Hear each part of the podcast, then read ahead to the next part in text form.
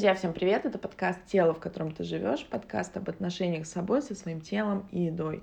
Меня зовут Дарина, и сегодня у меня в гостях специалист нашей команды Mental Nutrition, личный семейный психолог, гипнотерапевт, НЛП-практик Наталья Тупикова. Наташ, привет! Всем привет! Очень рада здесь быть. Друзья, я как сорока, я не знаю кто, хочу вам первое всем похвастаться. Наталья у нас теперь работает еще и в трансовых техниках. Это к слову о том, что я говорю, что я и моя команда постоянно учимся, повышаем свою квалификацию, потому что меняется этот мир, меняются наши запросы, но что-то вот остается стабильным, и, наверное, об этом я хотела с тобой поговорить сегодня, Наташ.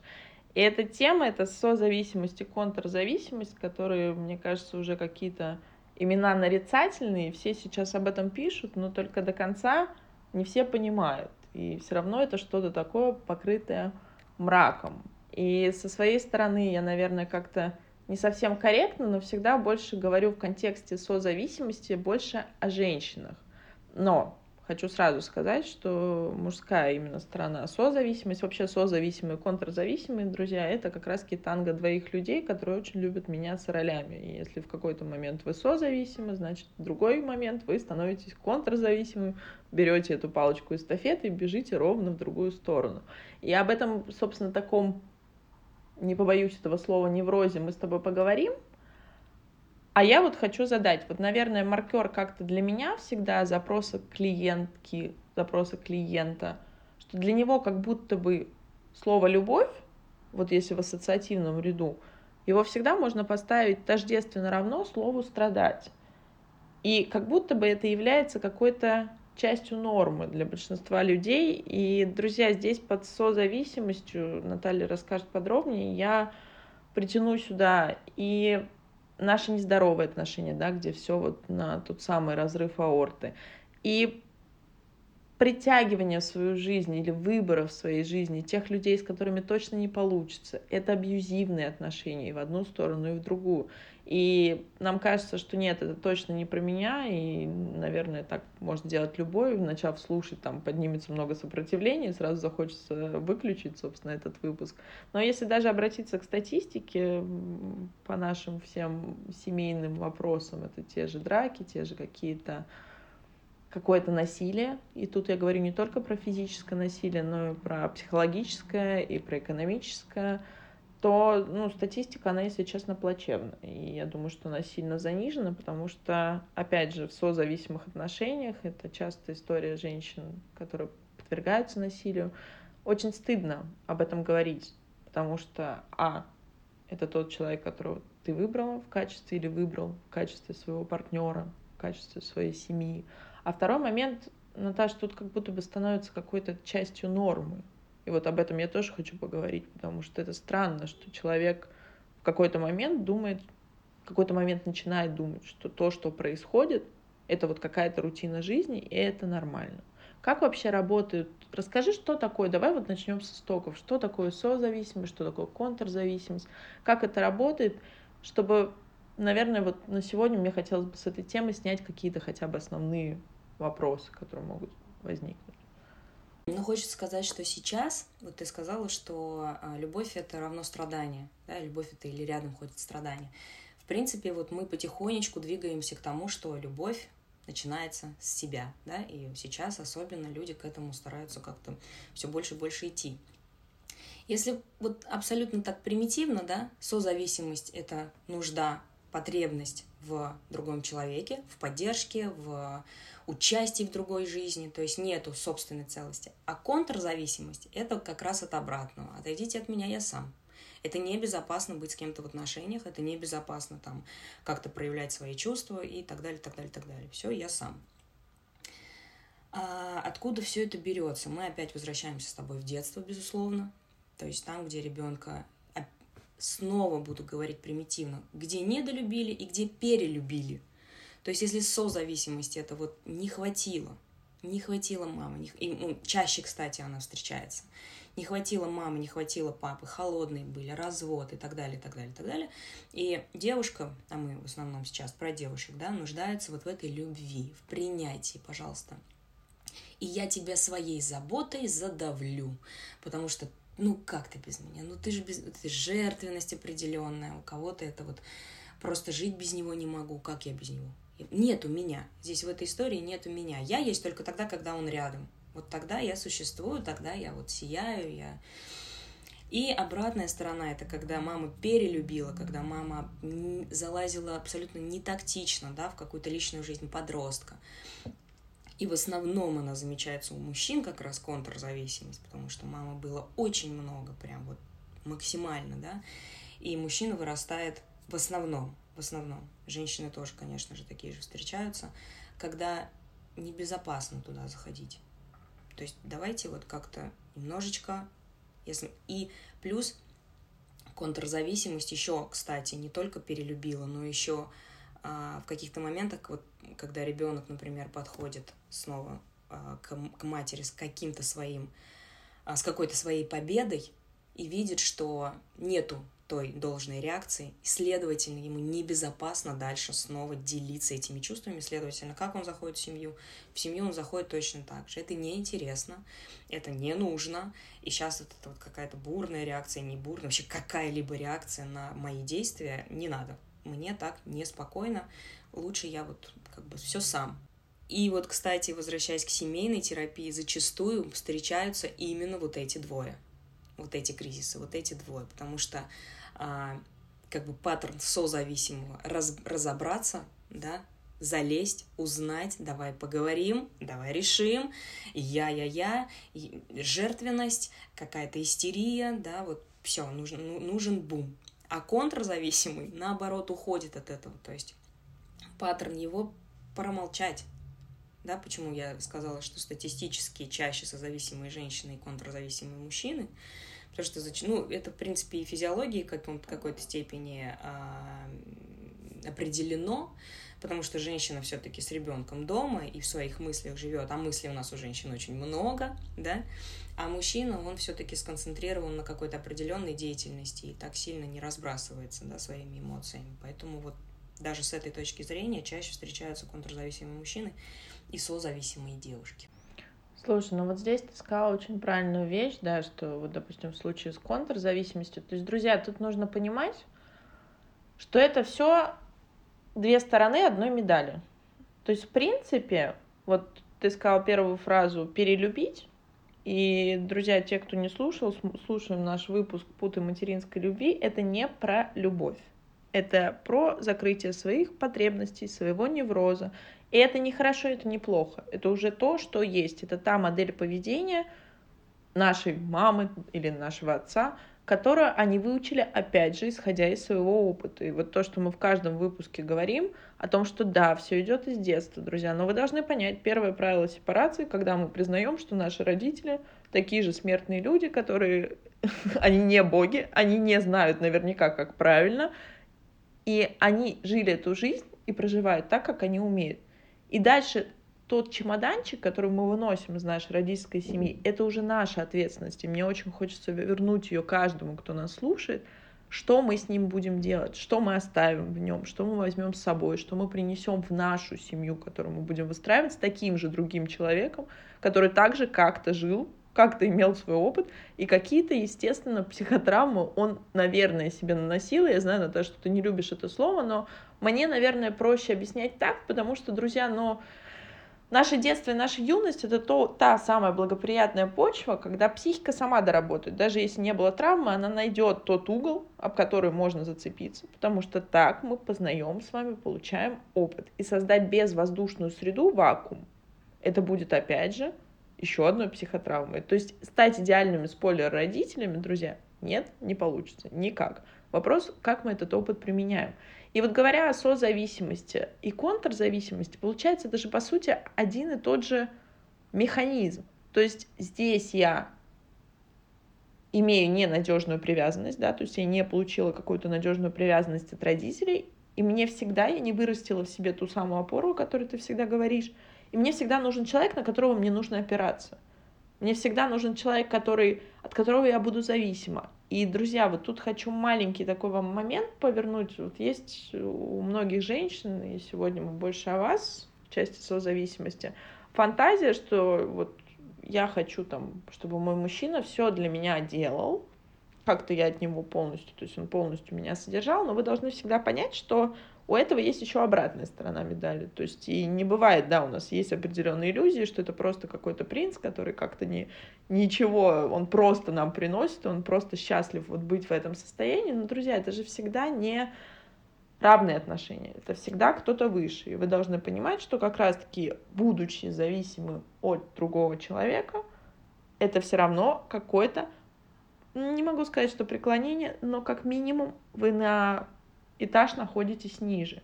И, соответственно, это уже такие отношения, туда же относятся отношения дочь-отец, вот те, которые очень часто женщины, которые выбирают мужчин, которые старше их на очень большое количество лет. Это, опять же, отцовская фигура, которую я не добрала в детстве. Мне как будто бы здесь очень-очень надо, чтобы кто-то обо мне заботился. А есть, получается, вторая сторона, что мне настолько было больно, то, о чем сказала ты, что я принес, принесла или принес свои чувства маме или папе, а он их обесценил, на них просто не отреагировал. То есть какой из этого я делаю вывод? А, что я не важный, что я отвергнутый, что я какой-то не такой, а Б, друзья, мне очень больно. И вот это очень больно, оно настолько невыносимо для ребенка, который все принимает за чистую монету, что я лучше вообще ничего не буду чувствовать, еще и транслировать ничего не буду. И ты правильно говоришь, что это больше свойственно мужчинам, потому что, друзья, ну есть официальная статистика, что мужчины болеют и сердечными заболеваниями, и всеми остальными, то есть то, что выходит на уровень СОМа, это наше здоровье физическое да, состояние, это как раз то, это те эмоции, которые мужчины не умеют проживать, не умеют говорить, не умеют смещать, они умеют это разворачивать только внутрь себя, и, безусловно, друзья, здесь подключается тело. Но, Наташа, вот если говорить, вот два таких человека, хорошо, как они притягиваются, как они друг друга чувствуют на понятном языке. Там радар какой-то стоит или что, каким образом мы встречаемся. Ведь здоровый человек, ну, условно говоря, друзья, опять же, я здесь, ну, как бы резкими терминами, чтобы просто вот разделять. Мы все с вами условно здоровы, либо условно нездоровы. Тут непонятно. Как я могу притянуть или почему я, условно говоря, притягиваю одних и тех же мужчин. То есть как самоидентифицировать, а я вообще какая?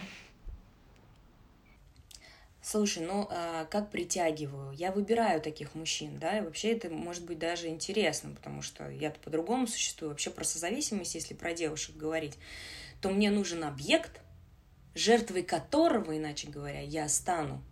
То есть мне нужен мужчина, который сильнее меня, который, а в чем мы видим силу, да, в его вот этой вот брутальности, мужественности, вот закрытости и прочем. И мне нужен мужчина, который будет сильнее меня, жизнь которого фактически, да, я буду проживать.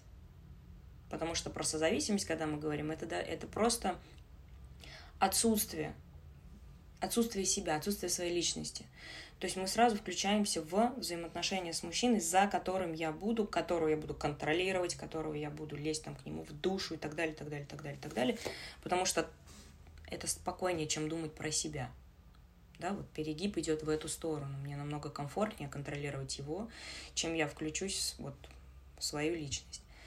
Контрзависимость приблизительно та же история, но все-таки женщина, опять про статистику, но все-таки женщина эмоциональная такая, вот открытая. Мы же знакомимся-то мы как? Знакомимся мы сознательно, сначала там с внешним видом, потом мы уже видим какие-то там обаятельные проявления характера, а бессознательно мы наблюдаем именно то, чего нам либо не хватает, да, то есть, ну как, ну мне не интересно же тоже с молчаливой девушкой сидеть, ну это странно, она меня скорее раздражать будет, потому что в себе я этого не вижу. Я же, да? И, следовательно, не раздражать меня будет живчик, потому что она вот меня, как бы, у нас не есть диалог, она его начинает, и я как бы его поддерживаю, да, ну, сейчас так совсем примитивно. Поэтому, собственно, мы вот в этой историю и попадаем, и если мы э, начинаем с ней разбираться, то, безусловно, созависимому мы отправляем в, во внутренний мир, да, давай знакомиться с собой. Там очень интересно, там безумно интересно. А контрзависимому мы все-таки раскрываем, да, и даем ему понять, что ты интересен.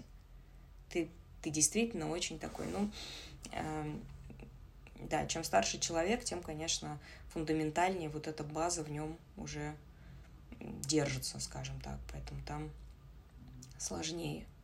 Ну а как работает вот механизм? Вот расскажи, созависимость и контрзависимость. Понятно, мы уже, друзья, условно разобрались, что, ну, просто правда, человеку, не имеющему тенденцию к созависимости, либо, там, условно говоря, контрзависимость, ему будет просто сложно с вами, кем бы вы ни были. То есть он просто не подпишется, условно говоря, под эти отношения, ну, потому что для него это будет непонятный механизм, как бы не рабочий, то есть он не вовлечется вашу игру. Или вы, условно говоря, не вовлечетесь в его игру. Вы просто посмотрите и примите для себя решение.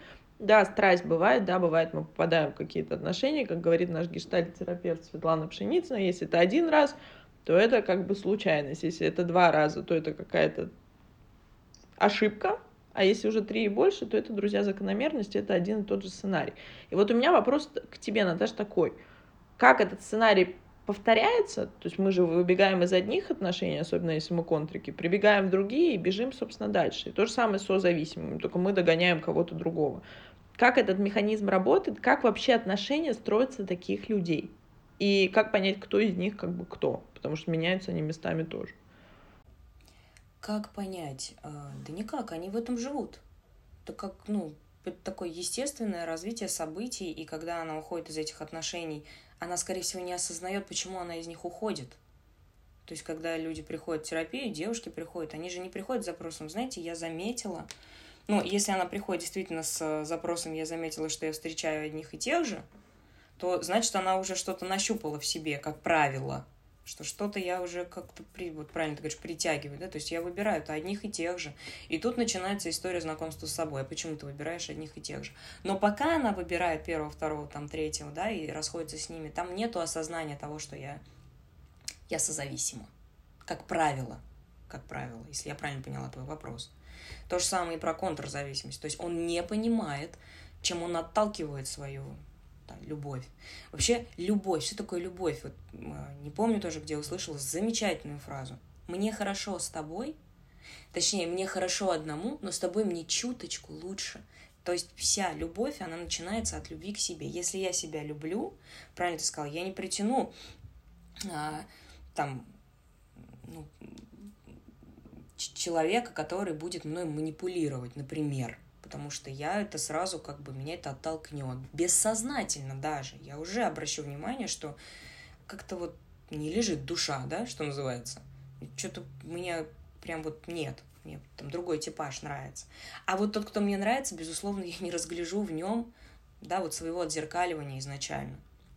Это уже в браке, муж начинает бить по болевым точкам, и ты что-то, ну, в идеале, опять-таки, не, мы не разводимся, а мы идем в терапию, разбираем, почему так происходит. Ну, либо люди вот расходятся, даже до конца не осознавая вообще, что произошло. Это вот к вопросу, кто я, да не знаю для начала, кто я. То есть мне-то кажется, что я молодец, все классно. Я же для него, просто завис, я же для него, я все для него делала. Я все для него делала. Я его встречала, кормил, провожал, носочки стирала, тыры-пыры-стопыры. -пыры, и что-то не сложилось. Или он точно так же. Я же вообще ее даже не трогал. У меня есть пример. Да я даже... Она идет с подругами, я не звоню, как бы, ну, потому что с подругами все нормально. А для нее это не норма. Почему ты не знаешь, контролируй меня, лезь в мою жизнь. Как эти люди? Эти люди не понимают, почему. Она думает, что он ее не любит, а он думает, что она ну, истеричка. И вот с этим запросом, грубо говоря, он приходит. Но прежде чем дойти до терапевта, она встретит еще несколько таких. Если я правильно сейчас отвечаю на этот вопрос. Ну, насколько я знаю, Наташа, контрзависимые вообще мало, точнее, редко приходят в терапию. Как-то у них этот запрос как будто бы так, так не работает болезненно. Обычно приходят созависимые и уже в таких терминальных, если говорить, друзья, медицинским, медицинскими терминами стадиями, когда я уже больше просто не могу страдать, это невозможно, у меня разрывается сердце, и вот я постоянно... То есть тут же вопрос даже не в том, да, это одна из э, направлений, из ручейков созависимости, что я так тебя, собственно, окружу заботой, любовью, только, пожалуйста, пожалуйста, будь. А партнер обязательно должен быть в таком холоде, отторжении, в какой-то момент начинает раздражать, друзья. Ведь мы все не любим, когда наши границы нарушают, когда нам залезают уже куда-то под кожу, если границы вообще осознаются. Но проблема в том, друзья, что мы выращены советским, постсоветским пространством, у нас понятие границ — это такое что-то из разряда фантастики, и всегда вспоминаем мою любимую фразу «я последняя буква в алфавите». И, собственно, так мы и живем, вот, чтобы быть удобными, чтобы быть какими-то удобоваримыми для социума. И из этого, собственно, рождаются очень многие наши проблемы. А есть же еще вторая сторона, то есть вот этой контрзависимости. То есть он как будто бы, или она, друзья, специально убираю пол, ведет себя так, что что для нее нетипично. То есть как будто бы вот бывает очень часто говорят, у нас классный друг, мы никогда на него не думали, что он вот так себя ведет дома, что он так проявляется. То есть, условно говоря, в обществе, на работе. Он классно занимает руководящую должность, он супер душа компании. Но дома он является тираном, абьюзером, и, ну, как бы просто измывается над, над женой, детьми, там, кто рядом, собственно. Здесь тоже важно понимать, что везде мы играем разные роли. Мы все, у нас много субличностей, и везде мы адаптируемся к тому пространству, в котором мы находимся. И мы начинаем проигрывать как бы удобные для нас, безопасные для нас роли. То есть где-то, безусловно, я буду молчать, сидеть там, наблюдать и так далее, а где-то я буду болтать бесконечно вообще, и меня не заткнуть. Поэтому про контрзависимость можно сказать, что все-таки семья а, это такое, да, ну, это дом, туда хочется прийти и расслабиться. И вот там мы себя, собственно, и проявляем такими, какими мы есть. Если человек контрзависимый, а, правильно ты сказала, в терапию реже всего они приходят, да, потому что, потому что комфорт в одиночестве. В принципе, это такая отчасти а, прикольная штука, когда ты не нуждаешься, грубо говоря, ни в ком. Особенно если ты все-таки женился или вышла замуж. Да? Следовательно, выбор произошел, и вот этот вот гештальт, вот этот вот пункт у нас уже под галочкой стоит, все хорошо. То есть дальше понимания, что что-то не так, нету. Только через, ну, тестовые проблемы. Я же тебя не трогаю. Это же самая удобная позиция, на самом деле. Игнор, а, все вот эти манипуляции, это все самая удобная позиция. Все. То есть нас сейчас типа так учат. Но суть-то заключается в том, что когда такие двое встречаются, когда, а, когда они начинают как-то взаимодействовать в семье, и вот в первый там кризис, рождение ребенка, ну даже до рождения ребенка, как правило, да, замечаются уже какие-то вот такие вот проявления, и ты немножечко начинаешь... Лайфхак какой? Начинайте наблюдать.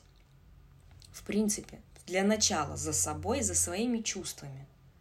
То есть если мы сейчас потихонечку придем к вопросу о том вообще, как это все отслеживать, сначала, прежде чем психовать, прежде чем говорить о разводе, включитесь в себя, понаблюдайте за собой, что я чувствую. Я сейчас делаю по его, ну, то есть я делаю то, что меня просит, а я-то хочу это делать. Вообще, чем я руководствуюсь, когда я так поступаю? А есть ли какие-то, да, а, параллели с поведением моей мамы. Понаблюдайте за своими родителями, как у них устраивается. И только после этого начните наблюдать за партнером. Это вот абсолютно самое примитивное начало, скажем, для того, чтобы понять вообще, что между вами происходит. И, возможно, а, когда вы уже знаете, что такое, прослушав подкаст, вот вы знаете, что такое созависимость, вы понимаете, что такое контрзависимость, возможно, вы заметите вот эти вот нюансы, и уже с этим, возможно, будет работать даже там, самостоятельно, начать хотя бы вот этот процесс наблюдения за тем, как мы взаимодействуем. Ну хорошо, а это ты говоришь сейчас про семейную, поскольку ты являешься семейным терапевтом, я понимаю, что в основном ты все-таки работаешь и личной терапией, работаешь с семьями. То есть там, где уже как будто бы контрзависимого, это, это, этого бедного контрзависимого, созависимые на брак уломала. Ну, друзья, говорю грубо, уже все, есть ячейка общества, семья. А вот что ты скажешь про отношения? Мне все-таки интересно, когда приходят клиенты с запросом, что у меня постоянно один и тот же сценарий, да, то есть возвращаемся к нему, то есть это какие-то отношения с теми, с кем точно не получится. И есть второй сценарий, те контрзависимые осознанные, которые, ну, собственно, дошли до терапии, у меня постоянно не строятся отношения. То есть я, я начинаю строить отношения с человеком, все, проходит какое-то время, месяц, два, три, все, я, я выбегаю из отношений, мне неинтересно, мне, меня начинает раздражать человек, меня раздражает все, что он делает, говорит, как он дышит, все, то есть только как, как будто бы тот момент, когда мы соприкасаемся вот какой-то близостью, вот сразу, друзья, происходит удар, и полярно разлетаются, собственно, частицы. То есть здесь вот такой механизм. Как здесь? Здесь как раз и срабатывает вот этот страх близости. Здесь как раз и срабатывает программа, которая включается, видимо, каждый раз. Ну и правильно ты сказала, когда несколько раз она повторится, конечно, человек задумается. То есть первый раз он не задумается, первый раз он это определит тем, что... Ну, и это, это нормально, да, определить тем, что, ну, что-то не подошли друг к другу. Второй раз. Только когда ты заметишь вот эту вот тенденцию, что, да, это повторяется, повторяется, повторяется, и реально один и тот же сценарий, безусловно, это говорит о том, что в тебе стоит, да, ну, понравится кому-то не понравится, программа, которая включается. Включается какой-то вот этот детский страх, я не хочу идти дальше. О, ответственность, я не хочу брать ответственность. Нет, мне уже это небезопасно да, мне это уже неинтересно. Для меня это как-то все абсолютно дискомфортно. Ну и, следовательно, автоматически, неосознанно мы начинаем да, там, сливаться из этих отношений. И нам кажется, что да, я его разлюбила, а по факту включилась психическая программа, которая говорит, давай дальше. Все, здесь, не, здесь уже не то. Здесь уже мы пошли не, не, по, не по сценарию безопасному для нас. Нет, нет, нет. Давай дальше. Но вот это вот реально важный момент, друзья, в этом плане, потому что Тут как будто бы со стороны выглядит, что мы с тобой, Наташа, говорим о том, что созависимые — это вот те жертвы, которые, собственно, притягивают один и тот же сценарий, взывая в себе вот эти чувства, то есть им хочется каждый раз проживать вот одно и то же чувство брошенности, отвергнутости, какой-то недо, что-то там где-то ущемленный, обиженный, оскорбленный. А с другой стороны, есть контрзависимый, который как будто бы убегает. Но на самом деле, друзья, контрзависимый страдает не меньше. То есть это те ощущения, вы представляете, насколько там глубинный страх близости, насколько близость это небезопасно, насколько мне было когда-то неспокойно в этой близости, и что я лучше закроюсь, моя психика лучше просто сразу сбросит, чем-то будет, условно говоря, пахнуть серьезно, но я никогда не останусь в этой истории. И вот логичный вопрос, Получается, по такой логике созависимому и контрзависимому нужно проходить терапию вместе. То есть как минимум одновременно. Или как здесь работает механизм? Вот если брать семейную пару.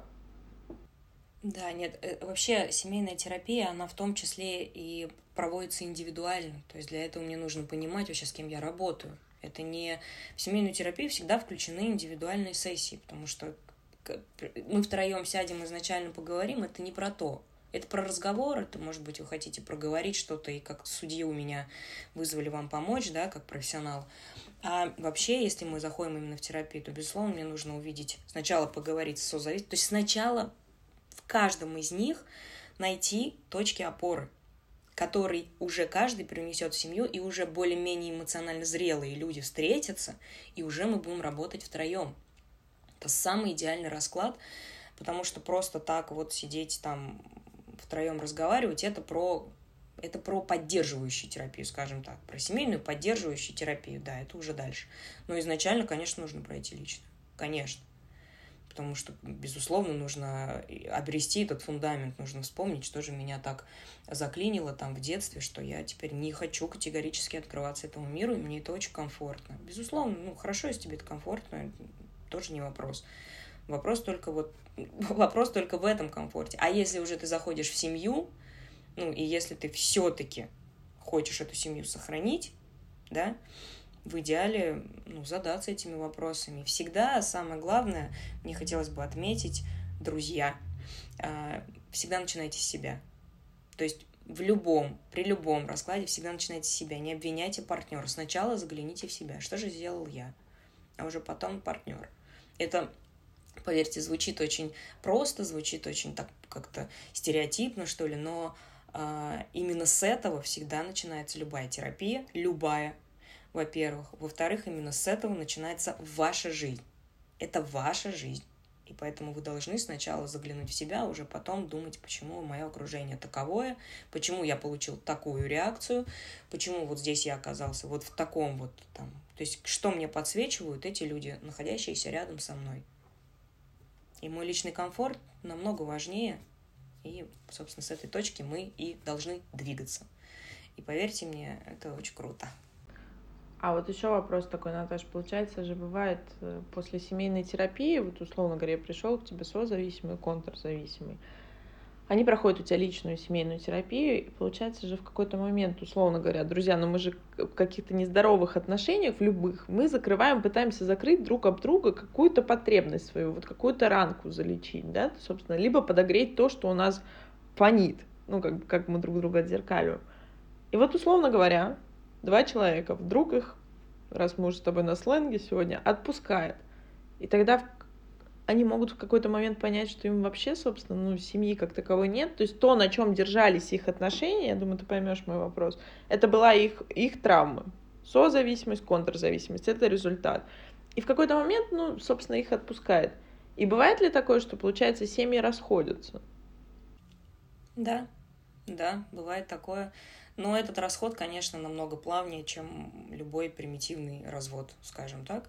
Потому что как раз-таки, находя вот эти точки, да, я знаю случаи, когда э, как раз семейная пара, замечательные ребята, замечательно, у них уже был ребенок, и э, как раз в этой терапии они поняли, что, ну, вот она себя реализовала, во-первых, как женщина, и она спокойна, но она никогда не ставила целью быть женой, да, и она хочет там путешествовать, она хочет развиваться, она хочет заниматься своим делом. И он пришел к позиции сейчас, что, в принципе, с ней конкретно вот ну, не, не интересно. Ну, это не, не мое, я все-таки хочу вот какой-то уют, дом и так далее. И смогли договориться. Смогли договориться. Понятно, что все равно это, ну, это болезненно потому что как-никак друзья ли. Просто единственное, что это намного мягче э, развод проходит в таких случаях. И для ребенка, кстати, в том числе, потому что родители как минимум могут между собой контактировать. А контакт родителей это всегда очень полезно для ребенка. Поэтому да, бывают и такие случаи. Развод это неплохо, Дарин, если вот мы про немножечко уйдем. Развод это не бы не, не, не проблема. Про, для, для меня даже, как вот для терапевта, и даже из моих принципов, да, каких-то и психологических, и жизненных, и как я уже неоднократно записывала даже вот там рилсы, что-то, что всегда нужно двигаться в развод из точки спокойствия. Когда бурлят эмоции, это про незакрытые как раз травмы, гештальты, про незакрытые потребности, это только туда. Вы сначала разберитесь, что же, что же так триггерит-то, что же он тебя так раздражает-то, что же он в тебе так сильно отзеркаливает, что ты прямо аж не можешь даже выйти в зрелую личность и поговорить или решить этот вопрос, или как-то отстоять свое право и так далее, и так далее. Как правило, девчонки и мужчины в том числе вот из бессознательного просто двигаются вот как-то по течению, и это все приводит вот к таким вот ссорам, а, там, битью тарелок и прочего, дележки детей и вот, ну, прочие не, неприятные истории. Когда ты осознанный, когда ты зрелый, тогда, конечно, проще договориться, потому что, повторюсь, когда ты знаешь себя, когда ты понимаешь, что так, мне это действительно комфортно, это мой выбор, да, ты его и отстаиваешь намного э, увереннее, намного спокойнее и с удовольствием, чем когда ты не уверен в этом выборе, но что-то где-то как-то почему-то ты так не должен, ты там так не должна и так далее, и так далее. Ну, это вот как- как-то вот так вот это работает. А, и лучше, лучше заходить в развод с позиции спокойствия, когда ты точно знаешь, что это твой... Действительно, это не обида, это, это твой выбор. Ты действительно понимаешь, что дальше все будет отлично.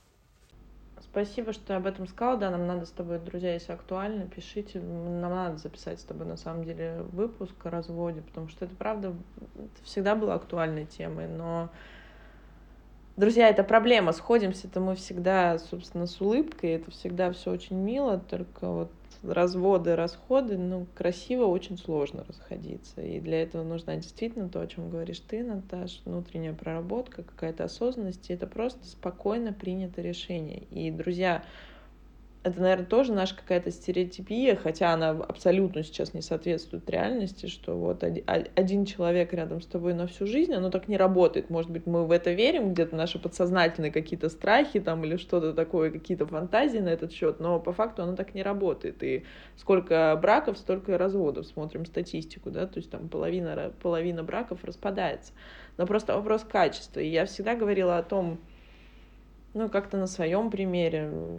Я тоже, собственно, росла в э, семье, в которой отец и мать были разведены. И в какой-то момент, ты знаешь, я реально, это еще много-много лет назад, я была подростком, до, естественно, всего опыта, я сказала им такую фразу, что я очень рада, и это было моя искренняя, вот если честно, прошло много лет, и я также считаю сейчас, я искренне рада, что эти люди приняли решение разойтись. Потому что если бы, условно говоря, друзья, и вот попробуйте для себя эту как-то историю протестировать, может быть, на свой пример или, например, кого-то еще. Я ни в коем случае ни к чему, ни, ни, ничего не пропагандирую, но просто это на подумать. Потому что иногда, когда люди живут вместе, и тут мы говорим и про абьюз, и про, как, про какое-то домашнее насилие, про какие-то действительно страшные истории, и психологическое, и физическое, то всегда задается вопрос, а может быть людям-то не стоит жить вместе? То есть зачем настолько друг друга мучить, или вот эта страшная фраза «ради детей», а потом эти дети приходят к нам взрослыми клиентами, рассказывают истории. Вот тут очень важно оценивать, всегда есть цена и ценность. Действительно ли ребенок хочет видеть такой пример модели семьи? Действительно, это то, что вы хотели бы ему показать? И это раньше было как-то, такие были фразы, опять же, взращенные, наверное, нашим социальным строем или чем-то еще, вот это безотцовщина, ты помнишь вот это. И это настолько было стигматизировано, ну, друзья, сейчас 21 век, и мы действительно вольны выбирать тех и те отношения, которые мы хотим. И опять же, помнишь, мы с тобой в предыдущих выпусках говорили про гражданский брак, про то, что это это про отсутствие ответственности. Я все так же считаю, что это про это. Я знаю, что, собственно, ты считаешь так же. Но я считаю, что это нормально, брать ответственность за свое решение, если вы принимаете решение, что вы больше не вместе. Но тут вопрос именно качества. И действительно, ты знаешь, я знаю эти истории, когда приходят созависимые, контрзависимые, и бывает ровно два сценария. Либо действительно люди растут одновременно и как-то исцеляются, вот если это уместно говорить, терапии все-таки это идет процесс исцеления, они отпускают как будто бы свои вот эти травмы, и тогда происходит чудо. Но это действительно чудо, выстраиваются новые отношения, и они какие-то абсолютно другие. Либо люди, знаете, как протереть очки, которые запотели, они начинают видеть друг, друг друга по-другому, и, собственно, они понимают, что это просто не тот человек. Он не хороший, не плох, он просто не твой. И для меня это, вот, Наташ, наверное, как-то экологичнее, чем брать не свое, а потом всю жизнь доказывать себе и всем остальным, что это честно-честно мое. Да, классно ты сказала. Потом всю жизнь доказывать. И обращать на это внимание. Да мы просто, и вот эти оправдательные истории, либо истории вот обиженных людей, да, это все, конечно, действительно не экологично. Но про развод, я думаю, что мы как раз и запишем, там много чего можно рассказать, и про проживание развода детьми, и про выбор, Давай подведем тогда итоги, э, за финалем. Как понять, что я созависимый, или я контрзависимый, или я окей? Давай тезисно. Как понять, я уже вот проговорила немножечко, да, что когда вы чувствуете, что вы... Задайте просто себе вопрос, каково вам. Если вы чувствуете, что вот эти вот неприятные, скажем, ощущения, например, если говоря про контрзависимость, что я не хочу лишний раз рассказывать, я не хочу лишний раз делиться – понаблюдайте за этим, как бы что, про что это для вас, да, почему не хотите делиться, например, самым близким человеком. То же самое про созависимость, а ты готов остаться с собой, ты готов отпустить его или ее. Если ты не готов, то тут тоже. Для меня эм, пока что всем клиентам моим и мне очень откликается, повторюсь эту фразу. Вот когда вам с собой хорошо, а с ним чуточку лучше, это про норму. Когда вы чувствуете, что мне с собой это нехорошо, жить без него не могу, или же также, кстати, жить без него не могу, но пусть он меня не трогает, это уже все про такие вот проявления, контуры созависимости. С этим можно жить вполне, но зачастую все-таки, особенно созависимых, это беспокоит. Ну, друзья, вообще можно жить как угодно. Вопрос просто, да, насколько вам качественно это нравится, насколько вам нравится та жизнь, которую, которую вы проживаете, так или иначе выбираете проживать. Все-таки, друзья, это про выбор, не снимаем ответственности, я не примену ее вам вернуть в конце нашего выпуска. Спасибо, что вы с нами, друзья. Это был подкаст «Тело, в котором ты живешь». Пока-пока. До новых выпусков.